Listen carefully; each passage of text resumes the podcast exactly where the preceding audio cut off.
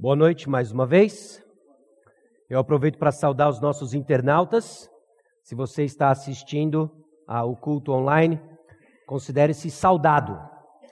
E se você está ouvindo essa mensagem em algum lugar no futuro, considere-se também saudado. Abra sua Bíblia em Êxodo capítulo 33.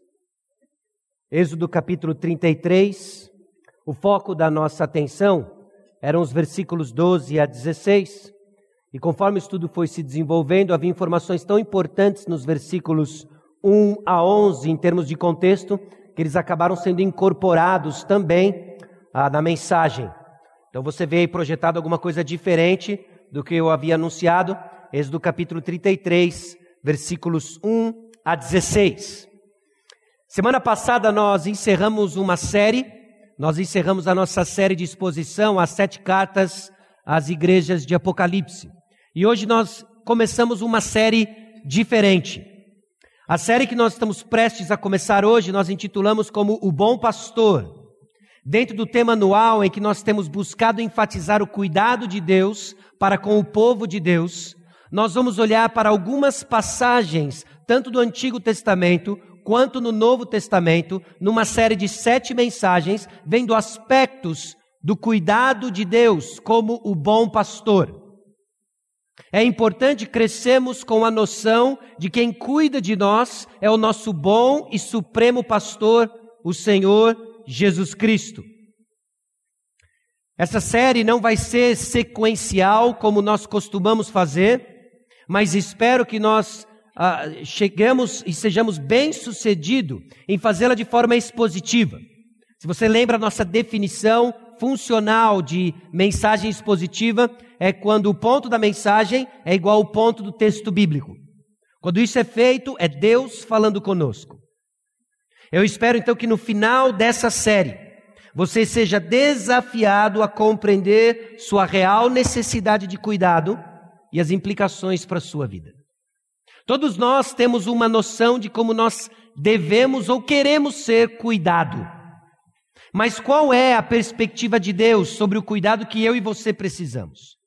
nem a nossa percepção, nem a nossa identificação de cuidado, ela é correta. Nós precisamos da palavra de Deus para dizer para nós qual é a nossa necessidade. Não só isso, mas eu espero também que você seja informado sobre o cuidado de Deus por você de diversas maneiras. Então considere, por exemplo, essa frase: Deus cuida de mim. Deus cuida de mim. Como você reage emocionalmente, como que você reage nos seus pensamentos ao dizer ou ao pensar numa em voz alta, mas num volume baixo, Deus cuida de mim. Será que a sua reação é de dúvidas? Será será mesmo que Deus cuida de mim? Porque diante dos eventos recentes, eu tenho dúvidas do cuidado de Deus. Ou talvez o cuidado de Deus tenha se manifestado de uma maneira um pouco surpreendente, diferente. E você tem dúvidas sobre o cuidado de Deus. Talvez a sua reação não é de dúvida, mas de espanto. Como assim Deus cuida de mim? Talvez as suas dúvidas, as suas indagações, elas foram para um segundo passo em que você é, recebe com espanto a realidade do cuidado de Deus.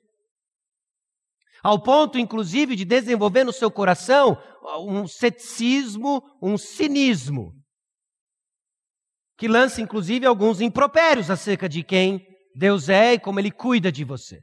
Deus cuida de mim, que nada. Não cuida. Essa história de cuidado de Deus não funciona.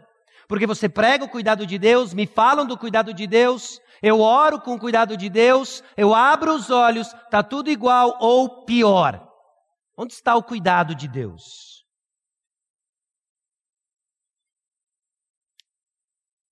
Irmãos, é necessário entendermos biblicamente qual o nosso real estado de necessidade, o que de fato eu preciso de cuidado, assim como a maneira como Deus cuida dos seus. Se não estivermos informados acerca do que a palavra de Deus diz sobre a nossa necessidade, a maneira como Ele cuida de nós, nós vamos ter muita dificuldade de experimentarmos o cuidado de Deus.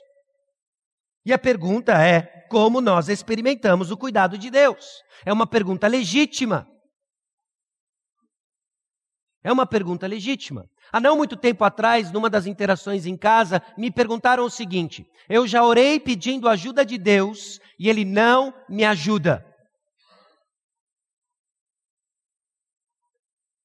Houve uma pausa longa, de uns cinco segundos, porque eu não tinha uma boa resposta para dar. Eu já pedi ajuda de Deus e Ele não me ajuda. Você, já, você se identifica com este clamor? Eu já pedi o cuidado de Deus e Ele não cuida. E me demorou um tempo para entender que a ajuda de Deus contra o pecado ou contra as nossas provações não é a remoção da tentação e aprovação, porque a expectativa do meu e do seu coração é o seguinte: Deus me ajuda, isto é, remova as circunstâncias. Deus me ajude, isto é, remova a, as tentações e os desejos. E nós temos que nos submeter à verdade bíblica para entender de fato o que é o cuidado de Deus, porque se tivermos uma percepção e uma expectativa equivocada, nós vamos procurar o cuidado de Deus onde ele não está. E é por isso então que nossa experiência se torna fria, ela se torna estéril, porque nós estamos procurando o cuidado de Deus na minha agenda, na minha demanda e não naquilo que ele prometeu cuidar de cada um de nós.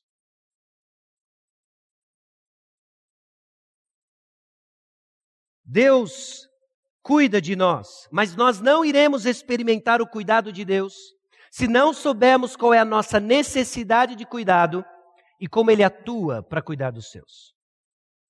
Irmãos, nós estamos prestes a entrar numa minissérie.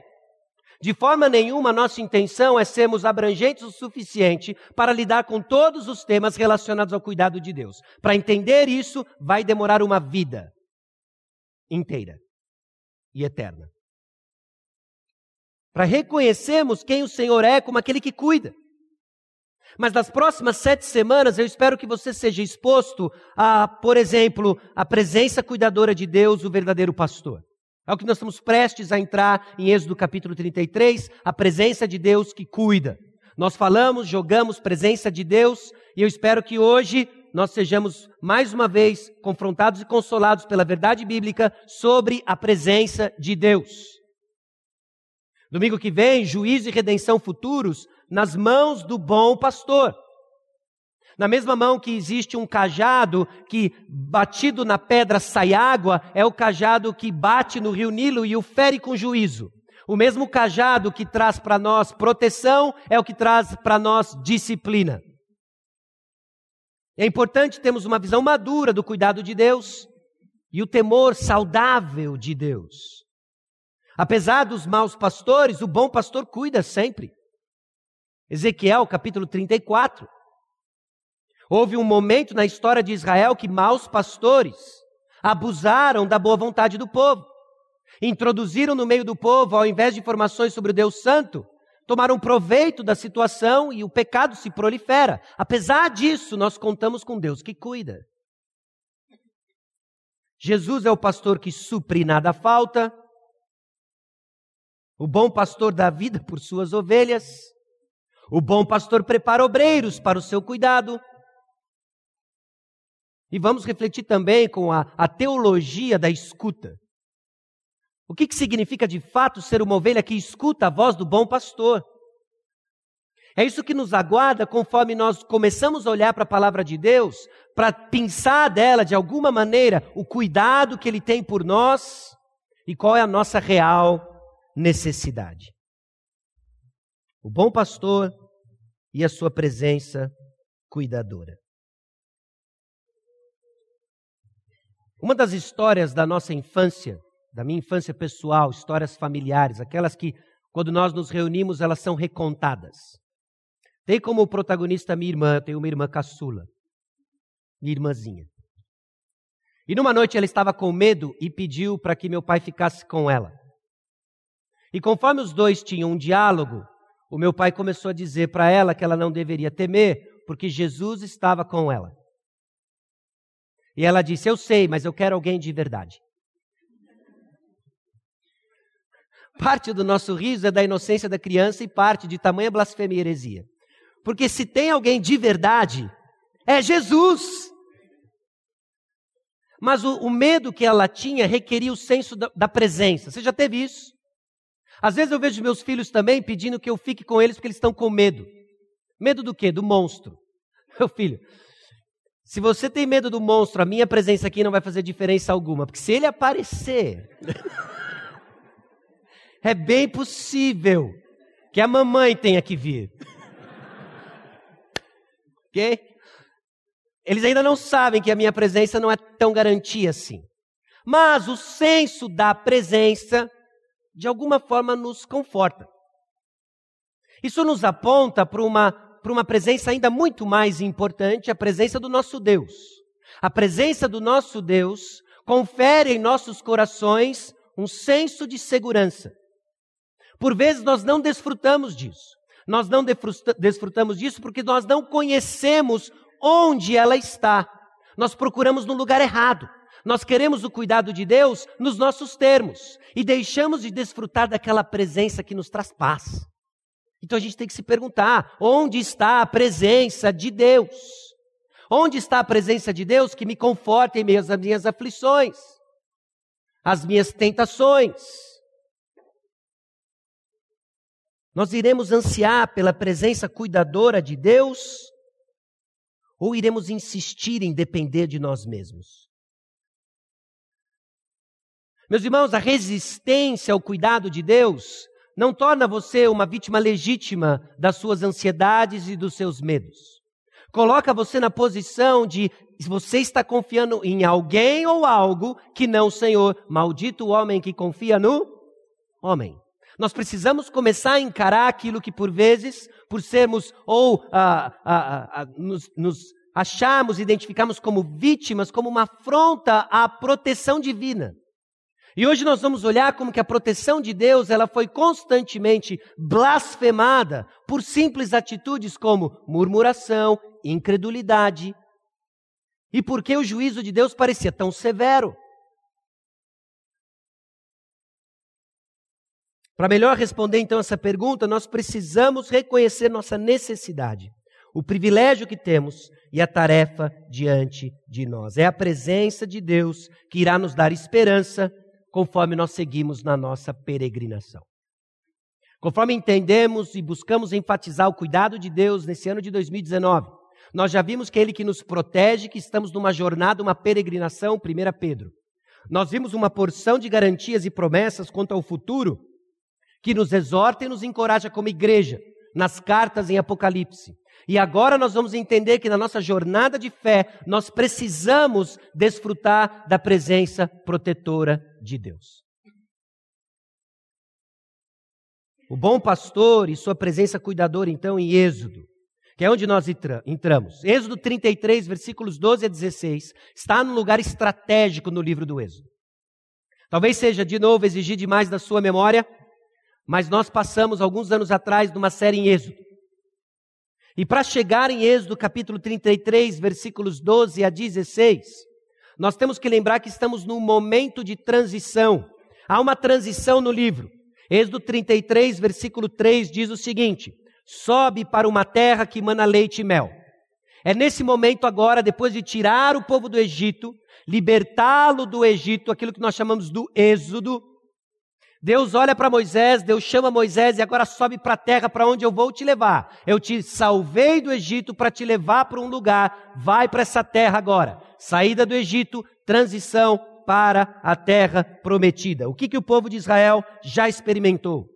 Nos capítulos 1 a 15, a saída milagrosa do Egito. Essas são as dez pragas, talvez a parte mais famosa e conhecida do livro do Êxodo aquilo que nós gostamos de ver animado ou uh, nos filmes, a saída do povo de Israel. Os capítulos 1 a 15. Logo depois da saída do povo de Israel, há três capítulos que dão a noção desse cuidado inicial no deserto. Tanto a provisão de água como a provisão do maná, ali descritos nesses três capítulos. Deus salva, liberta e ele vai cuidar. no capítulo 19, quase que um capítulo paradigmático em termos de ser o padrão do encontro e relacionamento de Deus com o seu povo. Êxodo 19 descreve para nós esse primeiro encontro de Israel como nação diante de quem Deus é. Versículos 20 a 24, a revelação da lei de Deus. Capítulo 20, os dez mandamentos e depois uma porção de leis regulamentando esse relacionamento, esse encontro de Deus com o seu povo. E Deus quer habitar no meio do povo. Capítulos 25 a 31 tem instruções sobre o tabernáculo, este símbolo da presença de Deus no meio do acampamento. São as descrições divinas dadas por Deus a Moisés no monte. Só que receber todas essas instruções demorou um certo tempo. O que causa no povo medo, porque a presença de Moisés não estava mais entre eles. E eles gritam no quarto escuro e à noite: Nós precisamos de alguém aqui, alguém de verdade. Onde está Moisés? Moisés não está. Nós precisamos de uma segurança. Arão, faz o seguinte: pega esse ouro e faz um Deus. Este é o Deus que nos tirou do Egito. Então pare e pensa de que o coração do povo de Israel não é muito diferente do que eu e você fazemos em situações de medo, em que nos vemos desprotegidos em que a presença de alguém de verdade não está ali conosco. E o povo de Israel faz o bezerro de ouro. E o capítulo 32 é outro capítulo paradigmático, em especial para a vida do povo de Israel. Constantemente, o episódio do bezerro de ouro é mencionado nos Salmos, na literatura profética, como algo que estabelece um padrão de quando nós tiramos os olhos do Senhor e buscamos refúgio em ídolos. E aí vem o capítulo 33. O capítulo 32 encerra então com a confecção do bezerro de ouro e a demonstração da misericórdia de Deus. Morrem três mil, mas Deus poupa a nação, mediante inclusive a intercessão de Moisés. Estamos prontos para entrar no capítulo 33, versículos 1 a 16. Vamos ler o texto. Disse o Senhor a Moisés: Vai, Sobe daqui, tu e o povo que tiraste da terra do Egito, para a terra a respeito da qual jurei a Abraão, a Isaque e a Jacó, dizendo: A tua descendência a darei. Enviarei o anjo adiante de ti, lançarei fora os cananeus, os amorreus, os heteus, os ferezeus, os heveus e os jebuseus. Sobe para uma terra que mana leite e mel eu não subirei no meio de ti. Porque és povo de dura serviço, para que te não consuma eu no caminho. Ouvindo o povo estas más notícias, pôs-se a prantear, e nenhum deles vestiu seus atavios. Porquanto o Senhor tinha dito a Moisés: Dize aos filhos de Israel: És povo de dura serviço. Se por um momento eu subir no meio de ti, te consumirei. Tira, pois, de ti os atavios, para que eu saiba o que te hei de fazer. Então os filhos de Israel tiraram de si os seus atavios, desde o monte Horebe em diante. Ora, Moisés costumava tomar a tenda e armá-la para si, fora, bem longe do arraial. Ele chamava a tenda da congregação. Todo aquele que buscava ao Senhor saía à tenda da congregação, que estava fora do arraial. Quando Moisés saía para a tenda, Fora, todo o povo se erguia, cada um em pé à porta da sua tenda, e olhavam pelas costas, até entrar ele na tenda. Uma vez dentro, Moisés da tenda descia a coluna de nuvem e punha-se à porta da tenda, e o Senhor falava com Moisés. Todo o povo via a coluna de nuvem que se detinha à, à porta da tenda. Todo o povo se levantava e cada um, à porta da sua tenda, adorava ao Senhor. Falava o Senhor a Moisés face a face, como qualquer fala a seu amigo. Então voltava Moisés para o arraial. Porém, o moço Josué, seu servidor, filho de Num, não se apartava da tenda. Disse Moisés ao Senhor: Tu me dizes, fazes subir este povo, porém não me deste saber a quem has de enviar comigo. Contudo, disseste: Conheço-te pelo teu nome, também achaste graça aos meus olhos. Agora, pois te achei graça aos teus olhos, rogo-te que me faças saber neste momento o teu caminho, para que eu te conheça e ache graça aos teus olhos, e considera que esta nação é teu povo. Respondeu-lhe: A minha presença irá contigo, e eu te darei descanso. Então lhe disse Moisés: Se a tua presença não vai comigo, não nos faça subir deste lugar. Pois como se há de saber que achamos graça aos teus olhos, eu e o teu povo? Não é porventura em andares conosco, de maneira que somos separados, eu e o teu povo, de todos os povos da terra. Baixe sua cabeça, vamos orar mais uma vez. Senhor, aqui estamos diante da tua palavra, diante da revelação de Deus para nós.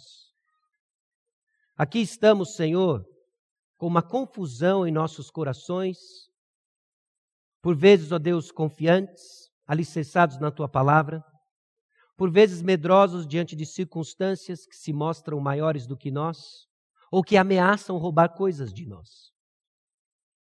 Mas a verdade é que a tua presença está no nosso meio, e ela é quem nos traz proteção, é ela quem nos traz provisão, é ela quem nos traz orientação. Então eu peço uma vez mais que o teu Santo Espírito abra os olhos, ó Deus, do teu povo, abra os olhos de cada um de nós, para desfrutarmos da tua presença. E assim reconhecemos de que o bom pastor Jesus Cristo é quem nos conduz. Para honra e glória, Deus, do teu nome, nome de Jesus. Amém. O bom pastor nos traz para perto de si, para a sua presença demonstrando seu cuidado em proteção, provisão e orientação. Irmãos, há três grandes realidades da presença de Deus que nós estamos prestes a, vir, a ver. A presença de Deus é a nossa maior necessidade. A presença de Deus é o nosso maior privilégio. E a presença de Deus é nossa suficiência. Tudo que nós precisamos é a presença de Deus, é o maior privilégio, e quando Ele está conosco, nada nos falta. É o que nós precisamos reconhecer diante das circunstâncias que cada um de nós nos encontramos, seja ela por provas intensas, seja ela por tentações que nos cercam, nós precisamos desfrutar da presença de Deus. E Ele está aqui. Ele está aqui. O capítulo 33 começa descrevendo aquilo que parece ser boas novas. Pega o povo e sobe para a terra prometida. Mas existem alguns detalhes que mostram para nós, apontam para nós, uma distância perigosa do bom pastor. O texto não descreve mais meu povo. No versículo 1, simplesmente o Senhor diz a Moisés: Vai você e o povo, vai você e o povo de Israel. A linguagem possessiva, meu povo, creio eu, ser intencionalmente deixada de lado, descreve para nós uma distância perigosa entre Deus e o povo. Não desfrutarmos da presença de Deus é um lugar perigoso para estarmos. Nós precisamos da presença de Deus. Essa distância que existe entre Deus e o povo é resultado da santidade de Deus e da pecaminosidade do povo. Sede santos, porque eu sou santo. O povo acabara de provar o seu coração idólatra, fazendo para si mesmo um bezerro de ouro. E o texto é claro e diz que este povo de dura cerviz, eu não posso andar com ele. Eu não vou subir no meio de ti. O texto é intrigante. O texto tem um contexto intrigante e é claro no versículo 3: Eu não subirei no meio de ti. No versículo 2, simplesmente o anjo do Senhor não é mais meu anjo, vai te acompanhar. E o povo começa a notar aquilo que por vezes nos passa desapercebido. Alguma coisa mudou, o Senhor está longe. O Senhor está distante. Esse é um lugar perigoso. Moisés entende isso e o povo de Israel entende isso. Essa distância, então, é causa de tristeza e lamento, e por que não dizer pânico? No versículo 4, o povo se põe a prantear e nenhum deles se veste com as suas vestimentas, com seus ornamentos. demonstrando uma atitude de quebrantamento, tristeza e queremos crer arrependimento. O povo entendeu a severidade de não desfrutar da presença de Deus. Ele está falando para irmos para a terra prometida, mas ele não vai no nosso meio. Agora, o que é curioso aqui, meus irmãos, é que a presença de Deus é abençoadora, mas ela é perigosa. Parte da razão porque Deus não vai subir junto com o povo é para que o próprio Deus não consuma o povo. Esse povo de dura cerviz, que eu conheço o coração diante da minha presença, vai ser consumido. Deus, na sua misericórdia, então garante as bênçãos, mas ele não vai junto. Mas para isso, o povo de Israel acha insuficiente. Se por um momento eu subir no meio de ti, te consumirei. O povo de Israel acha insuficiente ter a garantia da conquista da terra sem a presença de Deus. O povo de Israel chora e o povo de Israel pranteia. Meus irmãos, a presença de Deus é nossa maior necessidade. Nós temos uma necessidade a qual não podemos ignorar: a presença de Deus. De Gênesis a Apocalipse há um tema que une toda a narrativa bíblica: a comunhão de Deus com o homem. Sua maior necessidade é a presença de Deus. Percebe que se você não entender isso e não assimilar isso com fé, você vai ter dificuldades de enxergar o cuidado de Deus? Se você entende que a sua maior necessidade é um casamento XPTO, o fato de não desfrutar o casamento XPTO vai fazer você duvidar do cuidado de Deus. Se você entende que o que você precisa é uma promoção no seu trabalho ou as suas necessidades, desejos, anseios financeiros satisfeitos, quando eles não vêm, você vai ter dificuldade de enxergar o cuidado de Deus. Mas quando nós entendemos que a nossa maior necessidade não é que Deus dê um jeito no seu casamento, não é que Deus dê um jeito na sua saúde, não é que Deus dê um jeito na sua família, não é que Deus dê um jeito nas suas finanças, não é que Deus dê um jeito na sua igreja, não é que Deus dê um jeito no seu pastor, não é que Deus dê um jeito na sua santificação, mas é que você desfrute da presença de Deus. Quando entendemos que a nossa maior necessidade é desfrutar da presença de Deus, nós abrimos os olhos para enxergar o seu cuidado, porque Deus está aqui. Deus está aqui. Então nós não podemos ignorar que o povo de Israel, apesar de ser um povo de dura serviço, de ter a garantia de que eles iriam adiante, eles conquistariam a terra, eles desfrutariam das bênçãos de Deus, mas para o povo não valeu, porque Deus não vai estar aqui. Aí eu te pergunto: você teria uma fé vibrante se Deus garantisse todas as bênçãos que você deseja, mas Ele falasse: Eu não estarei com você? Você pode ter o casamento dos seus sonhos, você pode ter os filhos que sempre desejou, você pode ter o trabalho que você sempre quis, você pode ter os relacionamentos que sempre cunhou, mas eu não vou estar com você. É o suficiente? Basta para você?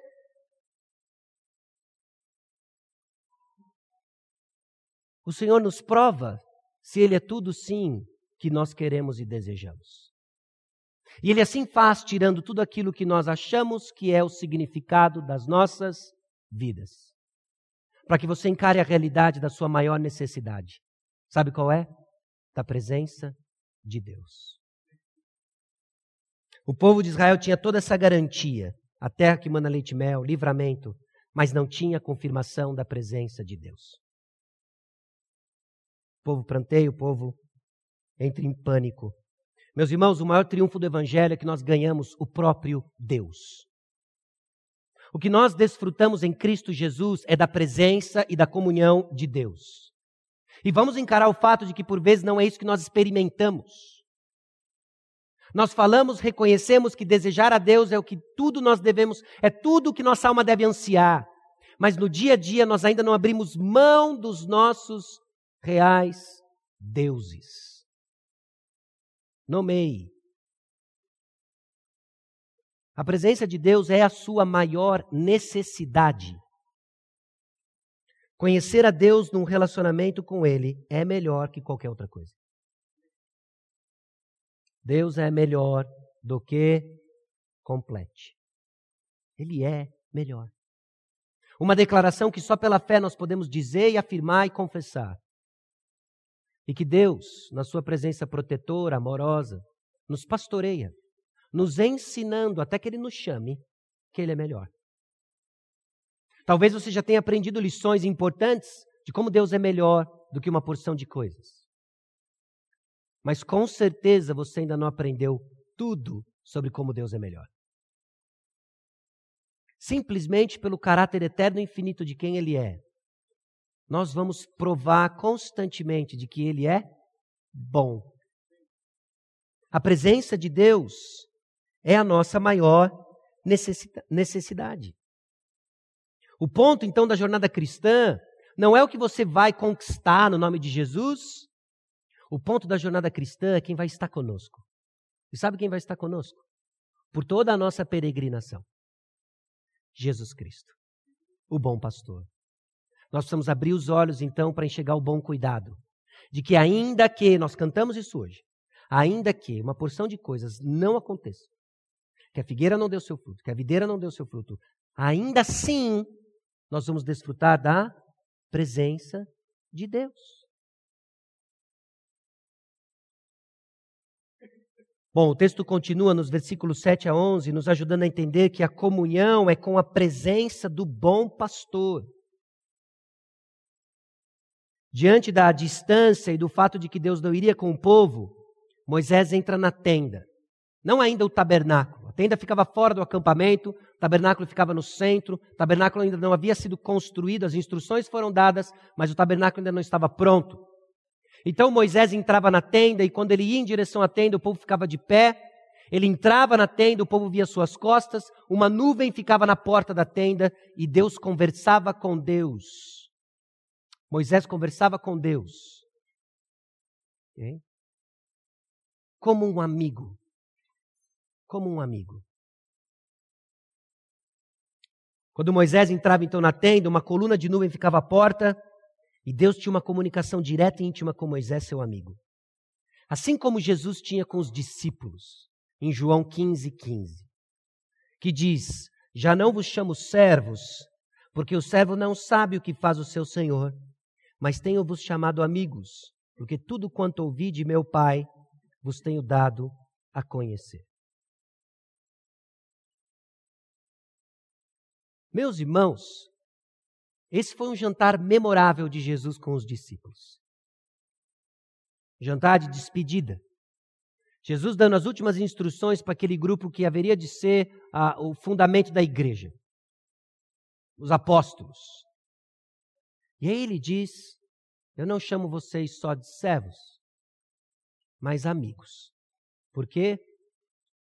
Porque eu tornei vocês participantes das minhas intimidades, segredos com o Pai. Que privilégio! Moisés desfruta da comunhão com a presença de Deus. No meio dessa distância, no meio de notícias de que Deus não iria mais com ele, Moisés entra e desfruta de comunhão com Deus. Porque a presença de Deus, meus irmãos, é o nosso maior privilégio. Não é só aquilo que você precisa, mas também o seu maior privilégio. Desfrutar da presença de Deus. Eu não sei o quanto disso se identifica com a sua geração, mas um tempo atrás eu assisti uma entrevista com um autor já falecido, acho que ele faleceu ano passado, se não me engano, Eugene Peterson.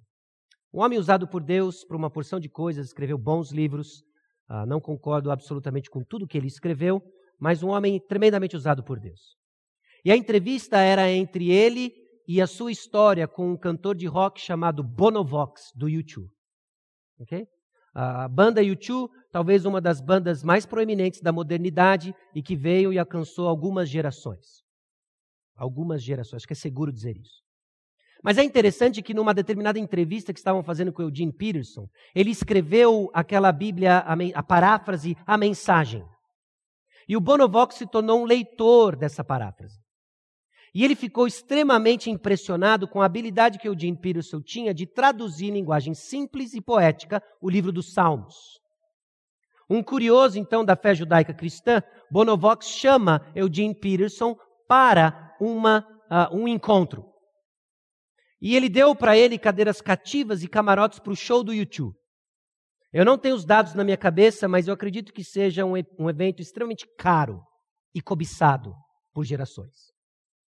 Eugene Peterson tinha uma, uma data de entrega do livro que ele estava trabalhando, então ele disse não para Bonovox. E o entrevistador disse: é, O que, que você falou para ele?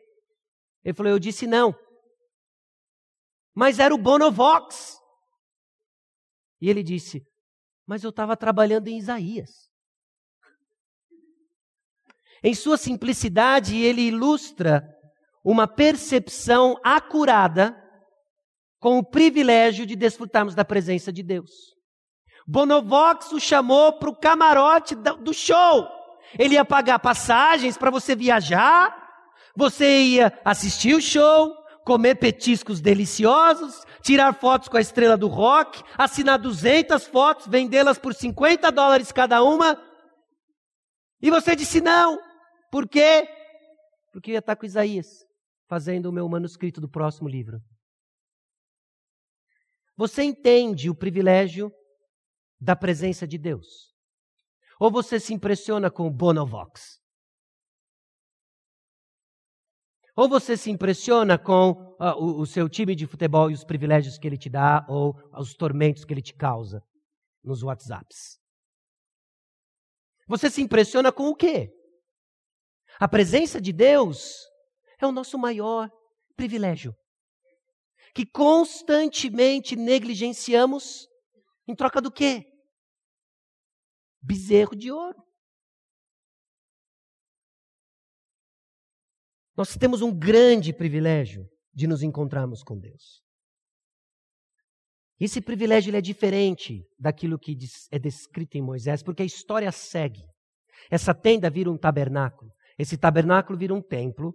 O templo é Jesus, que sobe aos céus, manda o Espírito que habita a igreja.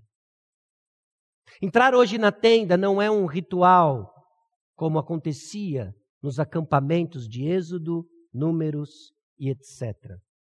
Nós encontramos com Deus pelo Espírito. Diz Efésios 2, 17 e 18: E vindo evangelizou paz a vós outros que estáveis longe, e paz também aos que estavam perto. Porque por ele ambos temos acesso ao Pai em um Espírito. Nós somos a tenda. Efésios capítulo 2, versículos 19 a 22. Eu vou ler do versículo 20 ao 22. Edificados sobre o fundamento dos apóstolos e profetas, sendo ele mesmo Cristo Jesus a pedra angular, no qual todo o edifício bem ajustado cresce para santuário dedicado ao Senhor, no qual também vós juntamente estáis sendo edificados para a habitação de Deus no Espírito. Vos, nós, meus irmãos, somos a tenda. Encontrar-se com Deus hoje é a nossa atividade espiritual de nos colocarmos diante dele, de orarmos, nós temos acesso, não precisamos de tenda, não precisamos de tabernáculo. Eu espero que você entenda bem o que é isso aqui. É apenas o lugar onde a igreja se reúne, porque a igreja somos nós. Nós somos a igreja. E nós desfrutamos desse privilégio de desfrutarmos da presença de Deus. Desfrutamos então da presença de Deus como igreja, ouvimos Sua palavra que fala diretamente conosco e experimentamos seu cuidado na Sua presença. Experimentamos caps lock todas maiúsculas, porque essa é uma declaração de fé. Se não é onde você está, é onde Deus quer nos levar, experimentar o cuidado de Deus. E isso acontece quando nos juntamos como igreja do Senhor Jesus Cristo, porque Ele está aqui. Então, da onde você está esperando o cuidado de Deus? Você espera o cuidado de Deus na reversão de suas circunstâncias dolorosas? Você espera o cuidado de Deus na reversão da sua sorte financeira? Você espera o cuidado de Deus na transformação dos seus relacionamentos? Da onde você espera vir o cuidado de Deus? Se não da onde ele está. Deus está aqui. Deus cuida dos seus. E é aqui que você vai desfrutar do cuidado de Deus. Porque todos os exemplos que eu dou não significa que Deus não esteja interessado também em mudar a sua sorte, suas circunstâncias. Mas ele assim faz, deixando claro que é ele quem cuida. Assim ele faz, usando os recursos que ele deposita na sua presença. A igreja do Senhor Jesus Cristo. A presença de Deus é o nosso maior privilégio. A partir dos versículos 12, do versículo 12 até o versículo 16, Moisés reconhece então que tudo o que ele precisa é a presença de Deus. A suficiente presença do bom pastor. Nos versículos 12 e 13, ele reconhece: olha, me diz quem vai com a gente, então, se o Senhor não vai, quem vai? Moisés reconhece que a tarefa de subir a terra prometida é impossível sem Deus. Meus irmãos, nós precisamos reconhecer que a nossa peregrinação, até que Cristo volte ou nos chame, é impossível sem a presença de Deus. Nossos olhos precisam estar atentos à, à presença de Deus, ao fato de que Ele se manifesta e que Ele está presente. Moisés suplica então para que a presença abençoadora e protetora de Deus os acompanhe. Eu rogo, venha conosco, não só comigo, mas conosco. Moisés fala, é difícil a gente discernir o tom, mas eu acredito que há uma intensidade, há uma urgência nos versículos 12 e 13.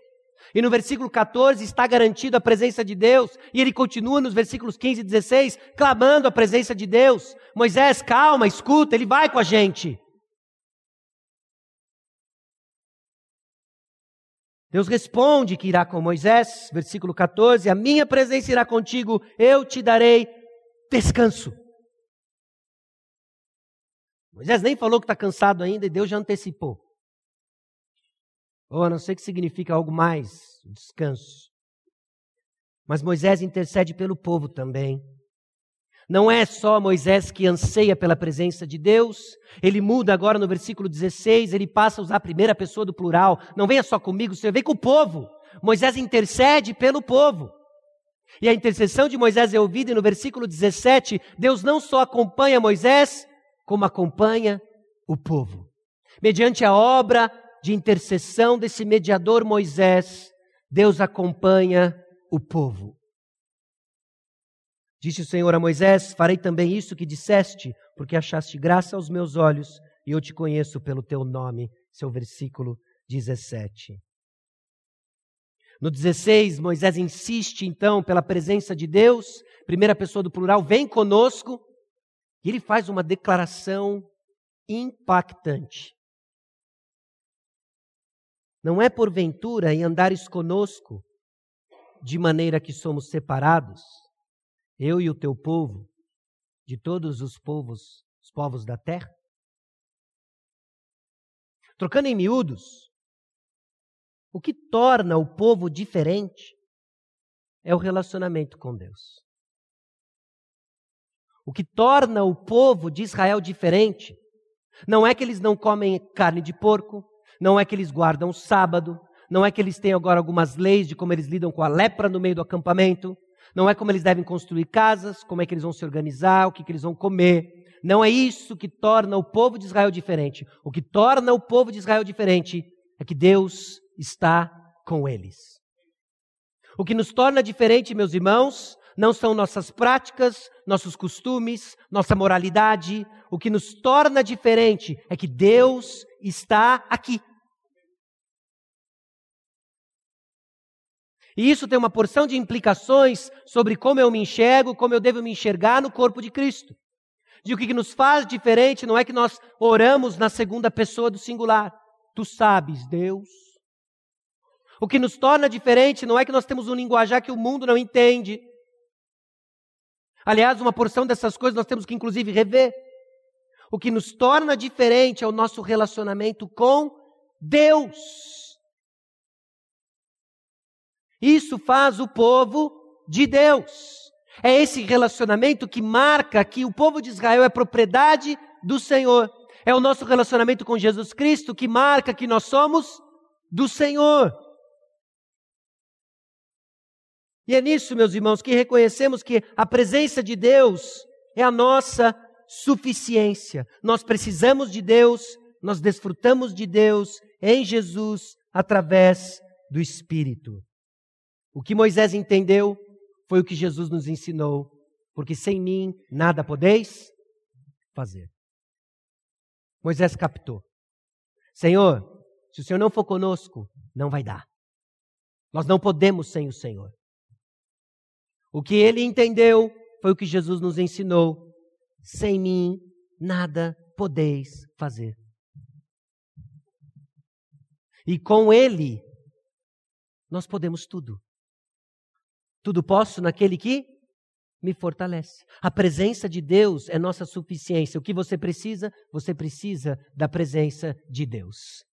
Isso não é uma declaração do tipo mestre dos magos, agora vá discernir o que isso significa. Isso é muito claro. Sem desfrutarmos da presença de Deus, da sua proteção, da sua provisão, da sua orientação, nós não podemos nada daquilo que ele nos chamou para fazer. Não estou falando da sua habilidade profissional, não estou falando daquilo que homens sem Deus são capazes de fazer, eu estou falando da nossa habilidade, da nossa tarefa, da nossa missão, que Deus confiou à igreja de fazer discípulos. Sem a presença de Deus, nós não podemos fazer discípulos. Porque quem abre os olhos, quem convence do pecado, quem educa e transforma é a graça do Senhor Jesus Cristo. Nós carecemos da graça e a graça é suficiente. Nós temos uma tarefa impossível de ser realizada sem a presença de Deus.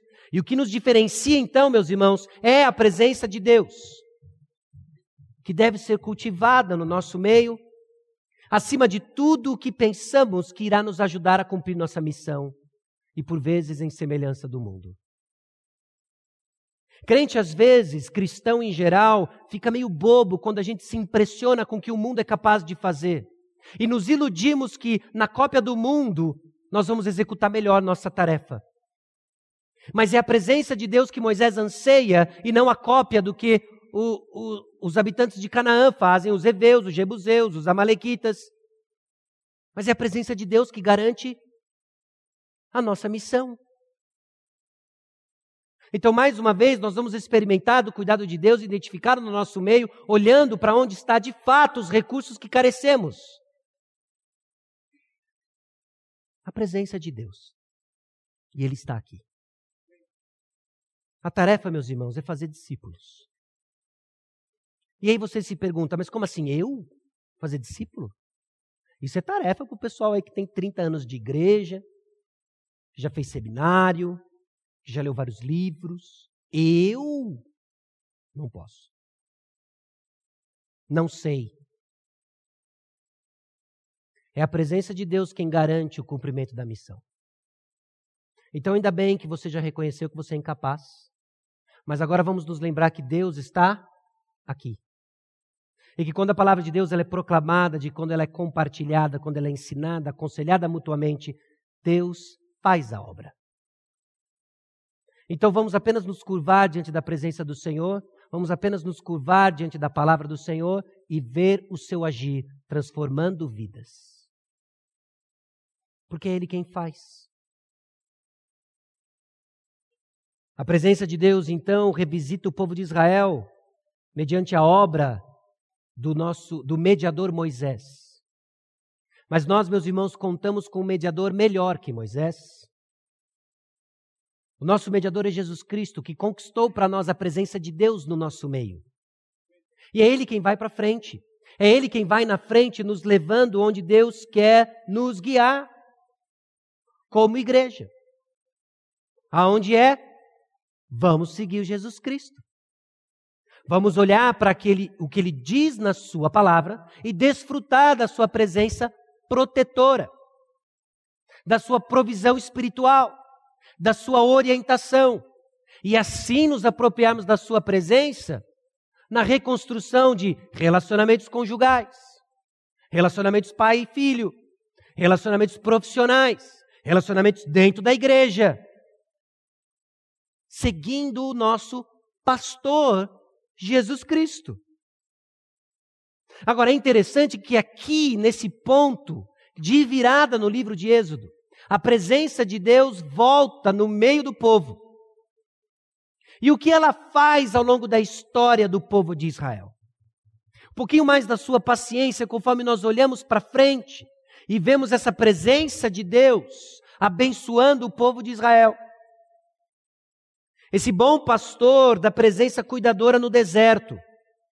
Deuteronômio 32, versículos 9 a 12, diz o seguinte: Porque a porção do Senhor é o seu povo, Jacó é a parte da sua herança. Achou-o numa terra deserta e num ermo solitário povoado de uivos. Rodeou-o e cuidou dele, guardou-o como a menina dos olhos, como a águia desperta a sua ninhada e voeja sobre os teus filhotes, estende as asas e tomando-os os leva sobre elas. Assim, só o Senhor o guiou e não havia com ele Deus estranho. A palavra de Deus grita o cuidado de Deus com o povo de Israel na peregrinação do deserto. Mas você tem outros detalhes da história e sabe que o povo, por vezes, demonstrou sua dura serviço e não quis ouvir a palavra de Deus. Mas como que o Senhor cuidou do povo de Israel? Desde o início de sua história, o povo de Israel tinha sua identidade relacionada com a presença de Deus. Os patriarcas desfrutavam da presença de Deus. Já falamos sobre a tenda, o tabernáculo, arca, templo, todos símbolos da presença de Deus. O povo de Israel era marcado pela presença de Deus no meio deles, e quando ela se ia, o povo chorava, o povo pranteava. A presença de Deus parte com o povo de Israel, tornando-se visível na forma de coluna de fogo ou numa nuvem. E a presença de Deus guia, ao mesmo tempo que ela é letal. Havia um temor maduro de quem o Senhor é. Misericordioso, sem dúvida, gracioso, sem dúvida, mas fogo consumidor, justo e santo.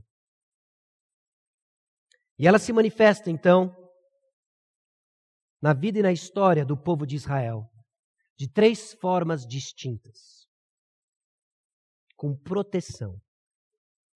Proteção. Proteção que nós vemos logo no início da saída do Egito. Coluna de fogo. Deuteronômio 23, 14 diz: Porquanto o Senhor teu Deus anda no meio do teu acampamento para te livrar e para e para entregar-te os teus inimigos. Portanto, o teu acampamento será santo, para que ele não veja em ti coisa indecente e se aparte de ti. A presença de Deus no acampamento protegia o povo de Israel.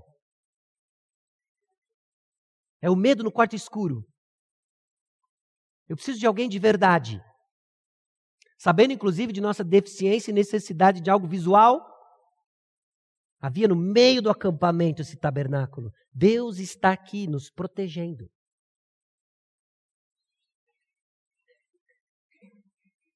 Agora pare e pense. O que, que foi a incredulidade de não entrar na terra prometida? Porque no decorrer da história são enviados doze espias para espiar a terra prometida. O grupo volta, dez deles estão aterrorizados, com medo dos gigantes que lá eles viram. Dois deles confiantes, Josué e Caleb. E aí nós vemos uma severa disciplina do Senhor mediante a incredulidade do povo de entrar na terra prometida. E você se pergunta, puxa, mas foi um vacilinho, não é? Eles deram aquela vacilão lá. 40, vai custar 40 anos no deserto esse negócio aí? Se a presença de Deus é quem protege, o que, que você acha que significa a incredulidade da proteção de Deus? Se não a rejeição da sua presença. Meus irmãos, nossa incredulidade não é tão trivial assim. Nós lutamos com uma porção de coisas, mas o nosso coração grita rejeição à presença de Deus. Aquilo que você mais precisa, aquilo que é o seu privilégio, aquilo que é suficiente, nós rejeitamos em nossa incredulidade. O povo rejeita a proteção divina. É isso que está acontecendo ali no evento dos espias. Não só a presença de Deus protege, mas a presença de Deus traz provisão. Esse talvez seja um pouco mais óbvio de identificarmos, porque Deus tem o poder em Suas mãos, Ele dá água, Ele dá comida, e tudo apontava para o seu sustento espiritual. Salmo 105, versículos 40 e 41 diz: Pediram e Ele fez vir codornizes e os saciou com pão do céu fendeu a rocha e dela brotaram águas que correram qual torrente pelo deserto. A proteção de Deus demonstrava a sua presença abençoadora, a provisão de Deus apontava para a sua presença abençoadora. Deus deu água e deu comida. Então eu faço para você uma pergunta. E a murmuração da provisão divina? O que que era? Porque eu tenho uma saudade dos pepinos, alhos silvestres que a gente comia no Egito. Lá sim era bom. E agora tudo que nós temos é este maná. Se a incredulidade da proteção divina era uma rejeição da sua presença, o que você acha que é a murmuração da provisão de Deus? Rejeição da sua presença. Meus irmãos, Deus nos deu provisão suficiente para crescermos espiritualmente. Deus nos deu provisão na igreja do Senhor Jesus Cristo para avançarmos e crescermos como discípulo. Mas nós insistimos em murmurar de que não está bom isso aqui. Sabe o que nós precisamos? Nós precisamos de um chacoalhão. Nós precisamos de coisas novas, nós precisamos de uma porção de coisas que não aquilo que Deus deu e disse é suficiente, é abundante. Nós murmuramos. Nós rejeitamos a presença de Deus no nosso meio e nós olhamos para o Senhor. Eu sei o que nós precisamos para cumprir a missão, o Senhor não. Então, as peças que o Senhor nos deu, o lugar que o Senhor nos reuniu, tudo isso está errado. Se o Senhor tivesse me consultado, aí sim a Igreja Batista Maranata iria decolar nós murmuramos. Nós murmuramos em voz audível, nós murmuramos do coração, nós rejeitamos a presença de Deus. Isso não é trivial. Agora, Deus também, na Sua presença, orienta o povo. Êxodo 15, 13 diz: Com a tua beneficência guiaste o povo que salvaste, com a tua força levaste a habitação da tua santidade.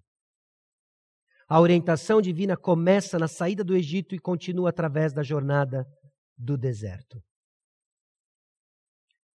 Deus estabelece então uma liderança para trazer a sua voz e torná-la audível para o povo de Israel. Mas o povo de Israel insiste, insiste em não querer ouvir a voz do Senhor.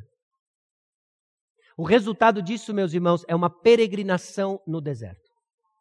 Números capítulo 33 descreve essa jornada, essa jornada sem rumo e os vacilos da fé do povo de Israel. O trajeto era muito claro, o trajeto era muito simples, era para sair do Egito e ir para a terra prometida.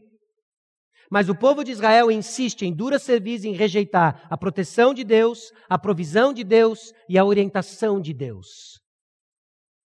Então eles ficam zanzando no deserto. Então eles ficam peregrinando no deserto. A jornada que deveria demorar algumas semanas dura 40 anos. Assim sou eu, assim é você. Quando nós rejeitamos a orientação divina, nós batemos cabeça. Nós batemos cabeça e somos incapazes de discernir a mão esquerda da direita. E aí nós cometemos equívocos gigantes em várias esferas de relacionamentos, porque nós não estamos ouvindo a orientação divina, cuja presença manifesta hoje aqui na Igreja do Senhor Jesus Cristo, audível na pregação da palavra, torna tão claro o caminho que devemos seguir. Meus irmãos, quando eles insistiam em rejeitar a orientação divina, o povo ficou andando que nem barata tonta. Nós temos, na presença de Deus no nosso meio, cuidado suficiente de proteção, provisão e orientação. Cabe a nós ouvirmos a voz do nosso bom pastor Jesus Cristo, que pagou o preço máximo por causa do meu e do seu pecado, que criou uma distância perigosa da presença de Deus, ele nos reconcilia com ele mesmo ele nos toma pela mão e nos guia até não a terra prometida, mas até a terra celestial. E nessa peregrinação cheia de perigos, Perigos internos, perigos externos, perigos que se resumem aos nossos próprios desejos distorcidos, perigos diante daqueles que estão ao nosso redor e insistem e teimam pela guerra. Nós somos guiados pelo nosso Deus. Por quê? Porque o bom pastor traz para si, para a sua presença, demonstrando seu cuidado em proteção, provisão e orientação. A presença de Deus que nós desfrutamos como igreja, no nosso caso, Igreja Batista Maranata, é a nossa maior necessidade, é o nosso maior privilégio e é tudo o que nós precisamos é suficiente. A missão é clara, é fazer discípulos. Vamos desfrutar do cuidado de Deus, enquanto Ele faz a obra e cuida da sua igreja. Amém? Abaixe sua cabeça, nós vamos orar.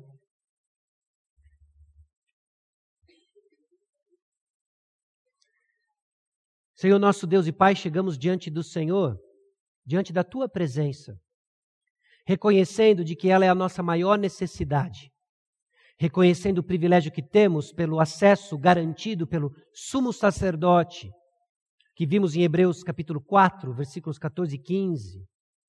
Sabendo, ó Deus, que é tudo o que nós precisamos para o cumprimento da missão que o Senhor nos deu. Mantenha nossos olhos fixos, ó Deus, na tua presença que desfrutamos como igreja. Que saibamos desfrutar desse privilégio e ainda que nossas emoções, nosso coração gritem o contrário, que a nossa fé seja reafirmada nas verdades da tua palavra, nos trazendo de volta, ó Deus, a esse relacionamento que nos marca e nos distingue do mundo. E, afim, e assim desfrutaremos da proteção e assim desfrutaremos da provisão. E assim desfrutaremos da orientação que tanto carecemos em nossa peregrinação. Que a tua igreja, a Igreja Batista Maranata, desfrute desses privilégios. Para honra e glória única e exclusivamente do teu nome, nome de Jesus. Amém. Nós vamos nos despedir com o som, em espírito de oração. Uma boa semana e que juntos desfrutemos da presença de Deus. Amém.